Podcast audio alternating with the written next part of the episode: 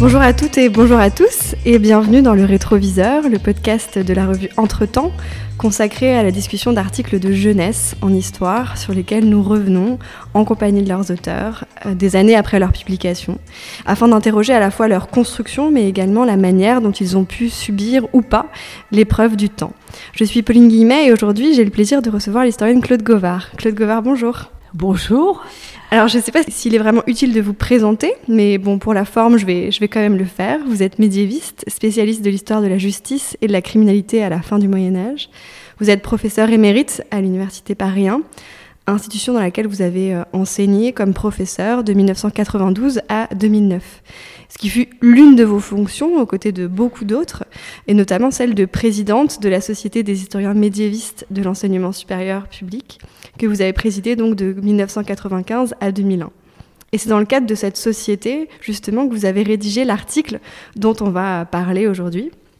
Il s'agit d'un article intitulé L'opinion publique aux confins des États et des principautés au début du XVe siècle, que vous avez donc publié en 1973 dans les actes du congrès de cette société euh, des historiens médiévistes de l'enseignement supérieur public.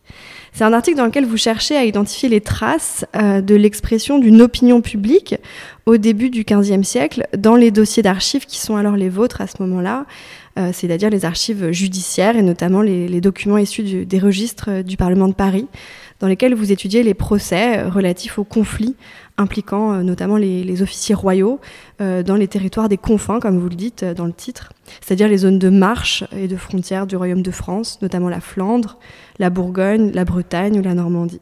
Alors c'est donc l'un de, vos premiers articles, peut-être même le premier article, je ne sais pas, vous allez nous le dire. Euh, comment s'est fait le, choix de travailler sur ces zones des confins Et c'était les sources sur lesquelles vous étiez en train de travailler à ce moment-là Ou, est-ce que c'est quelqu'un qui vous a chuchoté le fait d'aller voir de ce côté-là? Non, voilà, cet article s'inscrit, alors il faut peut-être qu'il faut l'expliquer, il s'inscrit dans les, dans les exigences administratives, enfin universitaires de l'époque, euh, pour être inscrit sur la liste d'aptitudes aux fonctions de maître, de maître assistant. Je n'étais à l'époque qu'assistante et j'étais donc à la Sorbonne après avoir été avoir commencé ma carrière à Rouen. Comme à l'université de Rouen. Et il y avait le choix soit de faire une thèse de troisième cycle pour être titularisé, ou bien présenter un dossier d'article. Et euh, Bernard Guenet, qui dirigeait à l'époque mon travail, qui n'était pas encore d'ailleurs totalement défini euh, du point de vue du sujet, euh, mais je voulais travailler absolument Bernard, avec Bernard Guenet, oui. Je n'avais pas défini mon sujet de thèse à l'époque. C'était des thèses de doctorat d'État, hein, donc qui duraient entre 15 à, peu près une quinzaine d'années. Hein, donc il fallait faire attention. Parce que vous avez soutenu en, 89, donc bien après. Voilà, tout à fait. Et euh, donc, euh, il n'était pas très favorable à la thèse de troisième cycle en disant que ça faisait perdre du temps. Donc, j'ai rassemblé les euh, études sur lesquelles je travaillais, bien sûr, et trois articles, en 73 donc. Un sur Christine de Pisan, dans la revue historique. Un autre sur le charivari, avec Altan Gokalp, qui, euh, grâce à Jacques Le Goff, qu'il avait trouvé tout à fait séduisant, a été publié dans les Annales, et celui-ci, qui a été décidé tout simplement par le thème euh, du colloque rassemblé par les médiévistes. Et, à l'époque, les plus jeunes devaient faire leurs armes, ou commencer à faire leurs armes, pour se faire connaître par la société des médiévistes. Donc il était de bon ton d'écrire un article ou de participer au colloque et ensuite d'être publié par la Société des médiévistes. Voilà, ça vous adoubait en quelque sorte dans la société et ça vous permettait d'être jugé par vos pairs et de devenir titulaire. oui, parce que d'ailleurs, ce qui s'est produit. Ce qui est intéressant, c'est que dans, le travail qu'on fait ici dans, dans, ce podcast, parmi les médiévistes auxquels on a demandé euh, de nous choisir des articles sur lesquels revenir, vous êtes trois à avoir choisi des articles qui ont été prononcés euh, lors d'un congrès de cette société des historiens médiévistes. Donc euh, Jean-Philippe Genet et Patrick Boucheron et vous-même. Voilà, parce que je pense que c'était un adoubement. Un adoubement. Et d'ailleurs, ça se passait, euh, cet article, je l'ai prononcé sous la forme d'un exposé, bien sûr, mais comme j'étais très jeune, je suis passée en fin de journée, quand les ténors qui s'appelait euh, euh, Maurice Ray, euh, Philippe Contamine, etc., avait déjà parlé, et largement empiété sur le temps d'ailleurs, si bien que nous, nous n'avions effectivement que 20 minutes pour vraiment exposer ce qu'on avait à dire. Et c'était en fin de journée, on était épuisés, et je me souviens qu'après avoir prononcé cette, cette euh, exposé, euh, l'un des présents, euh, qui maintenant est décédé, un, un vieux professeur m'a dit Je vous ramène en voiture parce que vous êtes trop fatigué. Voilà. C'était à Bordeaux, c'est ça? C'était à Bordeaux, tout à fait. Et c'était à Pessac, donc c'était un petit peu loin, vous voyez, de, du centre-ville. Et euh, c'est euh, c'est un souvenir forcément très ému hein, dans ma tête, euh, très émouvant pour moi parce que c'était un adoubement, je répète. Voilà. Donc, si vous voulez, pour répondre aussi à deuxième partie de votre question, pourquoi est-ce que vous avez parlé des frontières, en quelque sorte? Mais parce que les sources sur lesquelles j'ai travaillé m'imposaient pratiquement des conflits de juridiction aux frontières, puisque c'était les archives du Parlement civil et criminel, mais une partie seulement du criminel que je venais de découvrir, euh, pour la période de Charles VI, qui m'intéressait particulièrement, parce que c'était une période de guerre civile et, entre parenthèses, de carence apparente du pouvoir. Charles VI, roi fou. Oui, tout à fait. C'était euh, bon, c'est ce qui m'intéressait, donc le règne de Charles VI. Et euh, ces euh, archives du Parlement donnent pour plus de la moitié d'entre elles des conflits de juridiction aux frontières, pour les conflits de juridiction aux frontières. Donc il y avait là une matière qui venait toute seule, si vous voulez. Voyez. Et à l'époque, j'ai surtout, je travaillais surtout sur le civil, qui est un océan un océan. Quand on va dans la galerie du Parlement aux archives nationales, on a, on va dire, un tiers de criminels et les deux tiers de euh, civils, et peut-être même je suis en dessous de la, réalité. Donc le civil, c'est euh, vraiment un, un océan. J'ai donc commencé euh, tout bêtement par les premiers registres du civil de l'époque de Charles VI, et j'ai eu la chance de rencontrer une conservatrice qui est maintenant aussi décédée, Yvonne Lanhers, qui m'a dit, mais il y a beaucoup de choses aussi dans le criminel. Et elle m'a mis le pied à l'étrier du criminel, qu'elle connaissait déjà bien, euh, et évidemment, ensuite, j'en ai fait effectivement euh, un, une des sources privilégiées de ma recherche sur la justice. Et donc là, au niveau géographique, c'était euh, vraiment l'ensemble des marches, des frontières, c'est-à-dire aussi bien du côté des Flandres que du côté de la Normandie, que du côté de la Bourgogne. Alors, surtout le Nord, parce que c'est tout simplement, c'est la juridiction du Parlement de Paris. Le Parlement de Paris s'aventure très peu dans le Midi. Hein, il y a très peu d'appels venant du Midi à l'époque. Donc, euh, la notion de frontière, par exemple, pour reprendre ce terme de frontera, hein, euh, elle n'est pas dans les archives du Parlement. Or, elle existe, et probablement de façon antérieure, dans les documents méridionaux. Mais moi, je travaillais surtout sur les principautés euh, de nord et de l'est, comme vous l'avez euh, souligné, hein, la Flandre, la, et même, euh, évidemment, aux confins, aux confins du royaume, euh, et là, on ne sait pas une principauté du royaume, mais la, la, avec la Lorraine, vous voyez Donc, on a, euh, je dirais que le thème s'est dégagé tout seul, tout seul des sources que je traçais de façon opiniâtre en allant le matin aux archives et en dépouillant les registres les uns après les autres. Voilà. Vous avez dit que c'était le thème du colloque qui oui, vous a le thème poussé... du colloque, c'était les principautés. Les principautés. Voilà, tout à fait. C'est pas la frontière. C'est moi qui, qui euh, travaillais sur la frontière au sein royaume principauté à cause des sources, mais le thème du colloque, c'était les principautés au Moyen Âge. Et qu'est-ce qui vous a intéressé dans ce que vous avez pu repérer dans les sources alors? Qu'est-ce qui, qu'est-ce qui vous a surpris? Qu'est-ce qui vous a alors, intéressé il y a plusieurs choses. D'abord, euh, le terme, les mots eux-mêmes. Dans cet article, déjà, et ça, je le renie absolument pas, euh, je suis très sensible aux mots. Hein. C'est pas la même chose de parler de frontières et de marche. C'est pas tout à fait le même sens. Donc j'essaye de voir dans cet article comment effectivement il y a une différence. Et on voit des très bien, si vous derrière tout cela, qu'est-ce qu'il y a? Il y a la rigidité du politique. Il y a la rigidité du royaume. Le mot frontière lui-même, qui fait allusion tout de même à un limès, à quelque chose qui est linéaire, un sillon en quelque sorte. Hein. Ce mot frontière n'apparaît dans les textes législatifs, parce que je travaille aussi sur les ordonnances hein, des rois de France, euh, dans la partie publiée, hein, parce que là aussi, il y aura encore une recherche supplémentaire à faire dans les non publiés. Mais bon, je passe là-dessus.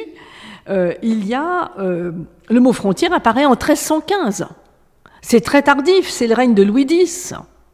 Donc on vient de passer par le règne de Philippe le Bel, et à mon avis, ça n'est pas du tout anodin, parce qu'on peut très bien comprendre que le mot frontière comme une limite euh, précise euh, soit lié à la politique euh, de Philippe le Bel, qui est empereur à son royaume et qui se définit par conséquent par rapport à l'extérieur, y compris d'ailleurs par rapport à la, papauté, euh, et en interdisant l'exportation justement de, euh, biens précieux pour payer hein, la fiscalité pontificale. Donc il y a euh, là euh, une recherche de vocabulaire. Alors cette recherche de vocabulaire, je l'ai menée toute ma vie. Et je l'ai menée grâce aussi au laboratoire de médiévistique occidentale de Paris, auquel je continue d'appartenir, grâce justement à Jean-Philippe Genet et à sa manie, au bon sens du terme, du quantitatif euh, dans les études de vocabulaire. Et je pense c'est une des premières à avoir effectivement analysé le vocabulaire des, euh, soit des, traités théoriques, soit des euh, traités de la des lettres de la pratique, en particulier les lettres de rémission. Et vous, les donc vous trouvez le mot frontière à ce moment-là, à partir de 1315, dans les traités théoriques et dans un certain nombre de lettres de rémission.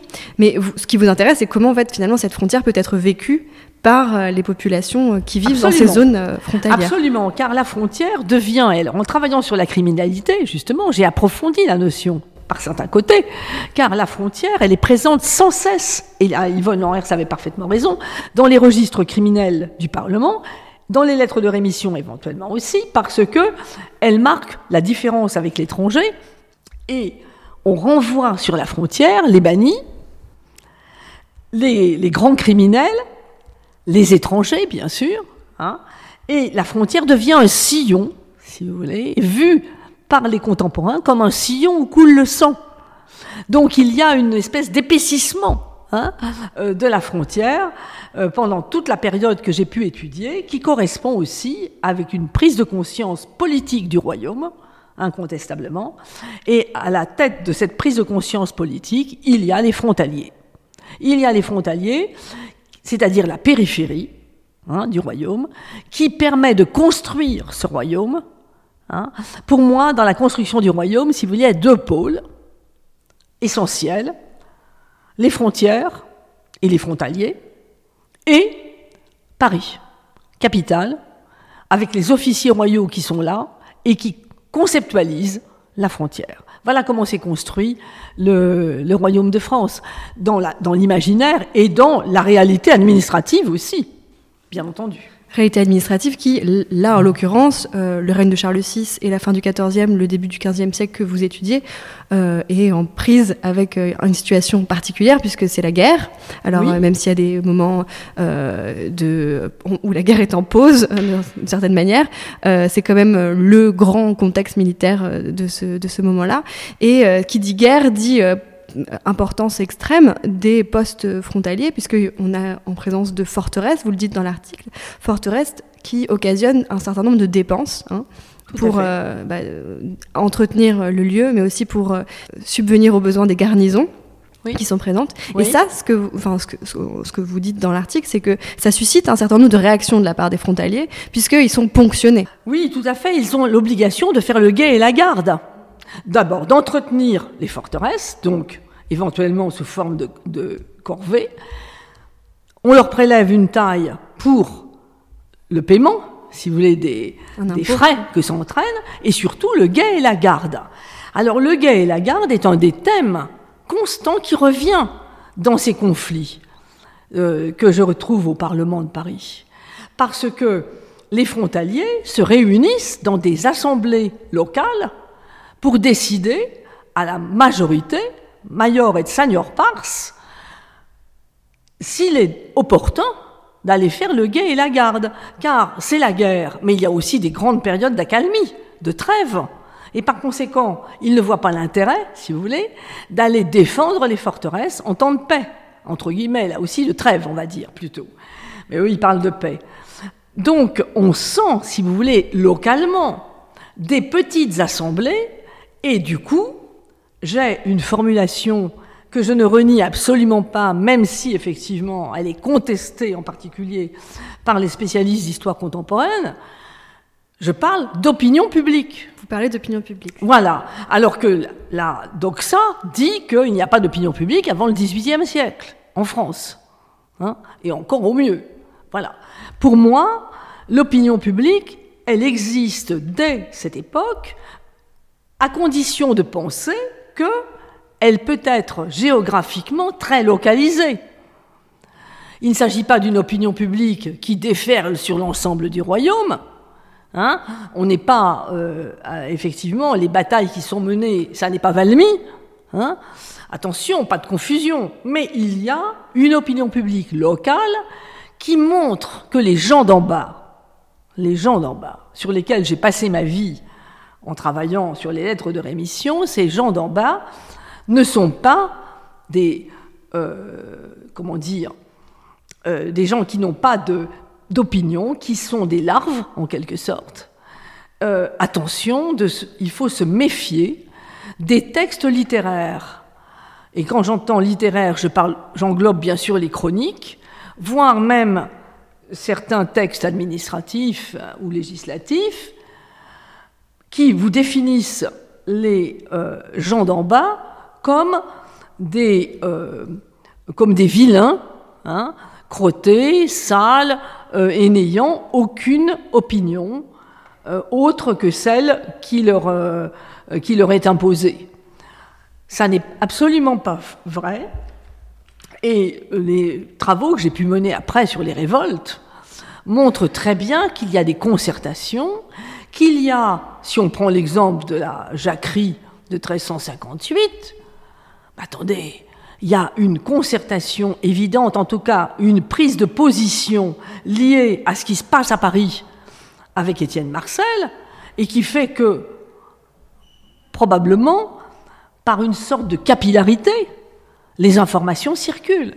J'ai aussi beaucoup travaillé sur l'information, et là, dans cet article, on sent que ça va venir. C'est ça qui est très bien, je trouve. Quand je l'ai relu, je me suis dit, oh, mais il y avait déjà beaucoup de choses qui étaient prêtes.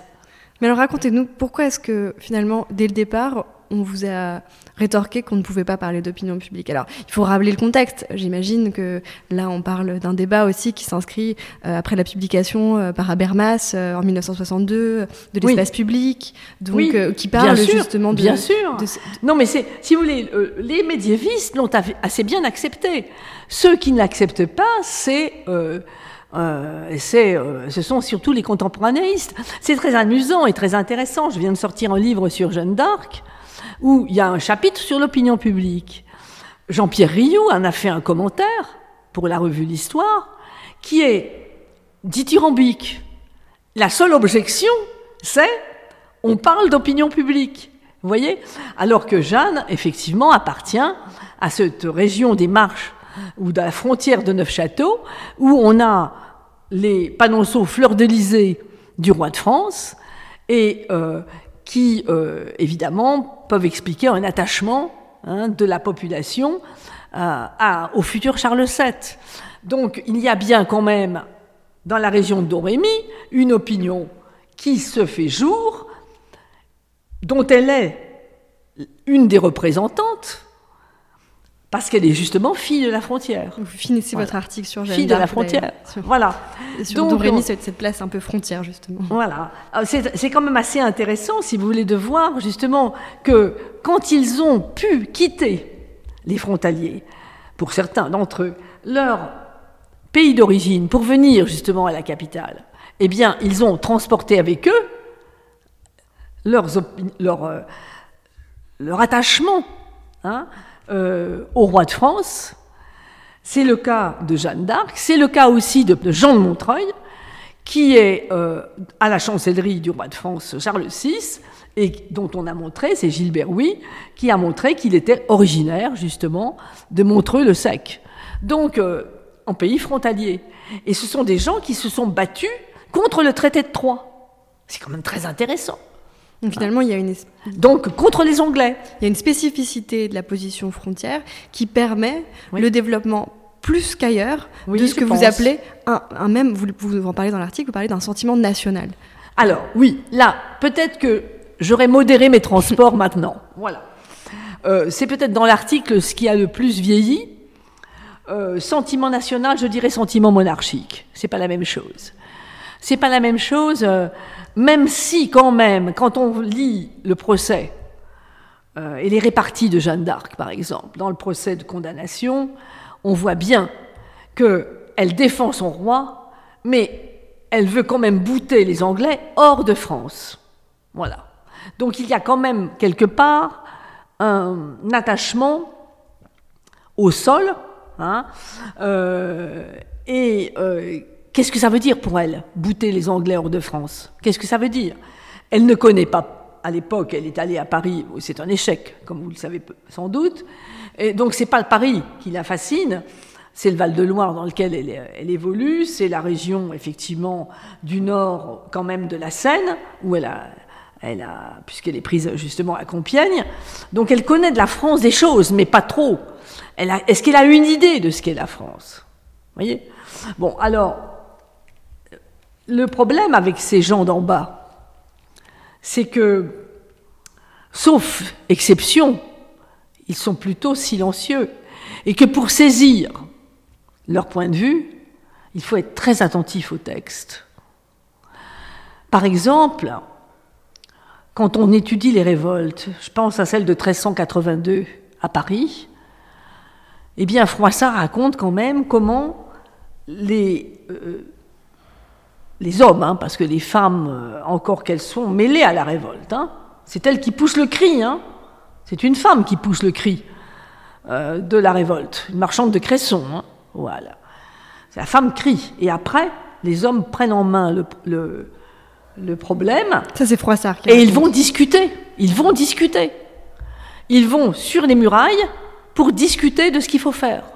Donc, c'est un tout petit passage, vous voyez de même, euh, pour l'Angleterre, à propos de John Ball, euh, il rapporte que après la prédication, donc la révolte anglaise à la même époque, les euh, paroissiens partaient, les fidèles partaient, retournaient chez eux, s'arrêtaient au carrefour, et ils disaient si disait John Ball et si dit vrai. Bon, mais c'est un tout petit passage dans Froissart. Si on ne fait pas attention à ça, effectivement, on pense qu'ils sont muets. Vous tenez à ce terme d'opinion publique, puisqu'en plus de ça, vous l'avez dit, il y a des ouvrages que vous allez rédiger par la suite où vous allez reprendre ce terme, euh, encore très récemment même. Euh, le, livre sur Jeanne d'Arc en est l'illustration. Mais il y a un autre ça, ça, fait penser quand même à un autre concept, euh, celui anglais justement de d'Edward Pamela Thompson, d'économie morale de la foule. On a l'impression que dans ce que vous dites de, ce que, de l'opinion publique, c'est l'idée que finalement il y a des mobilisations de la part des, des, des hommes d'en bas, ceux, ceux, que vous appelez des hommes d'en bas, qui finalement dépassent leurs propres conditions personnelles, mais qui concernent une dimension plus collective de l'action. Oui. Donc c'est, ça, ça, ça, aurait pu aussi être ce terme-là que vous auriez utilisé, euh, d'économie morale finalement. Alors, bon, euh, ces, ces, gens d'en bas, euh, ce sont les sources aussi qui vous commandent. Ces gens d'en bas, comment est-ce que j'ai choisi de les traiter? Par le biais des lettres de rémission. Alors là, je venais de les découvrir. Puisque, comme je vous l'ai dit, j'ai travaillé sur le charivari en même temps, et je venais de, découvrir à travers le livre de Voltier sur le folklore pendant la guerre de Cent Ans, vous voyez les termes, comment ils sont connotés hein, actuellement, on ne parlerait plus de folklore. Hein. Euh, J'ai découvert euh, les, les, arts et traditions populaires. Hein. Donc j'ai lu Van Genep, j'ai vu, euh, voilà, je me suis euh, frotté à pas mal de, aussi d'anthropologues, hein. beaucoup, beaucoup d'anthropologues, pour comprendre cette société. Et euh, c'est à travers un article de Mauss, d'ailleurs, un compte rendu de livre, que j'ai compris qu'il fallait que j'aille de ce côté-là pour, euh, pour savoir et expliquer finalement cette euh, civilisation de l'honneur. Là, je ne l'avais pas encore découverte. Je le sentais, mais je ne l'ai pas découverte encore. C'est en travaillant sur les lettres de rémission que s'est ouvert le champ, si vous voulez, d'une interprétation de la société de ces gens d'en bas, comparable à celle des nobles, avec des degrés d'honneur différents, des, comment dire, des, oui, une définition différente, avec euh, l'honneur des nobles s'inscrit dans une généalogie euh, beaucoup plus développée, c'est normal. Mais les gens d'en bas ont un honneur plus fugitif, sans doute, davantage collé à la renommée, la fama, qui par définition est quelque chose qui est, qui est euh, comment dire, fugitif, et qui vole, comme, disait Virgile. Et par conséquent, là, je ne l'ai pas encore découvert, ça. Vous voyez? C'est le travail sur l'aide de rémission, de façon systématique, par le biais du quantitatif, qui m'a permis de comprendre que la rix homicide était le crime d'honneur par excellence pour ces gens-là, et qu'il y avait une relation aussi euh, à l'intérieur du royaume entre le roi et ses sujets euh, qui appartiennent au royaume justement, hein, parce que les lettres de rémission ne sont pas accordées à des étrangers, sauf exception. Hein. Donc il y a une construction qui se fait euh, dans un honneur partagé, car le roi respecte l'honneur comme un beau fait Tuer son, celui qui a, a, traité votre femme de putain est un beau fait pour le roi. Donc il gracie. Donc il gracie, et il en tire d'ailleurs un accroissement de son pouvoir judiciaire. Hein, euh, parce que sinon ce crime n'aurait été résolu que par une transaction.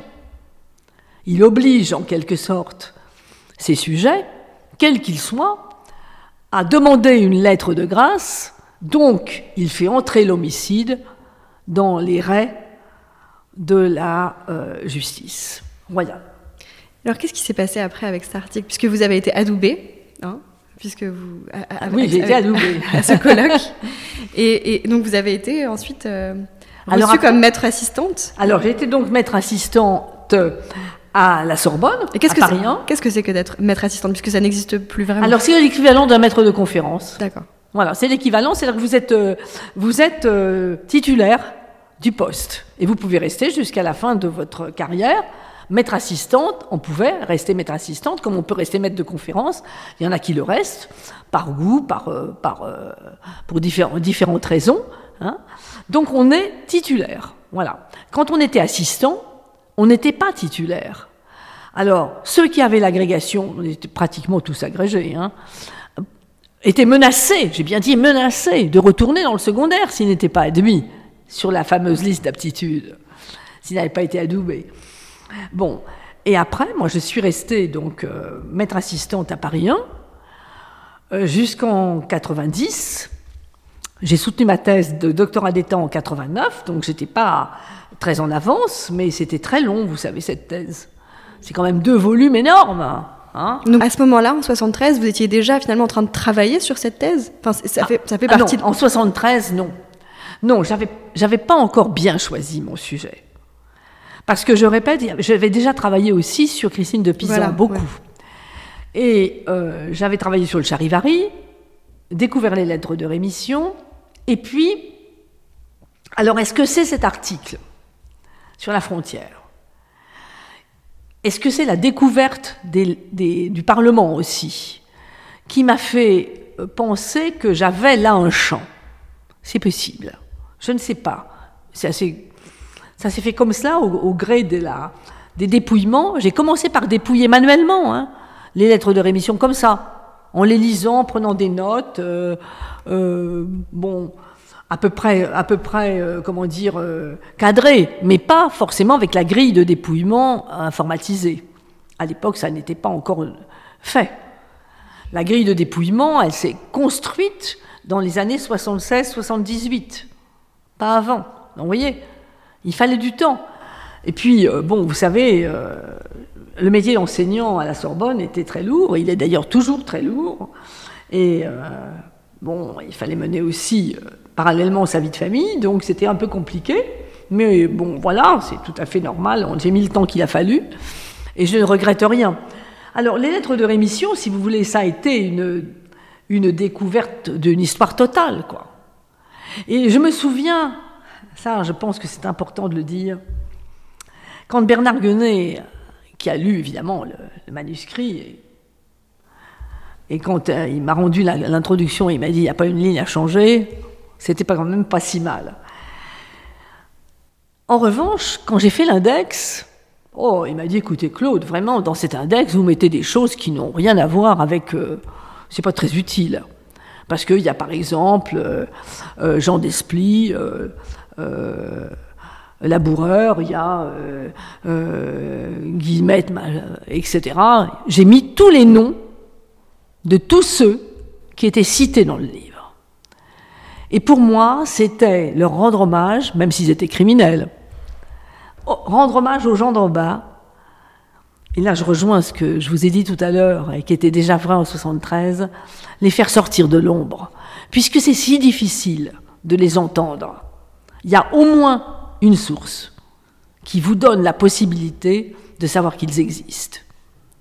Alors, sans compter que du point de vue de l'anthroponymie, ça peut être intéressant aussi pour, euh, évidemment, euh, ceux qui travaillent sur ce sujet. Mais vous voyez, je les ai fait, je, les ai fait lever de l'ombre, voilà. Et je suis heureuse de cela. Et là, j'ai tenu tête.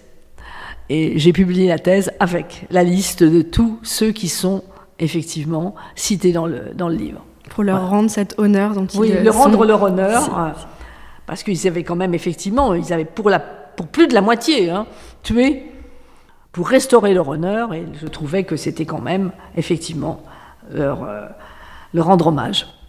Eh ben, merci beaucoup Claude Govard. Je rappelle les références de l'article L'opinion publique aux confins des États et des principautés au début du XVe siècle, donc publié dans les actes des congrès de la Société des historiens médiévistes de l'enseignement supérieur public en 1973.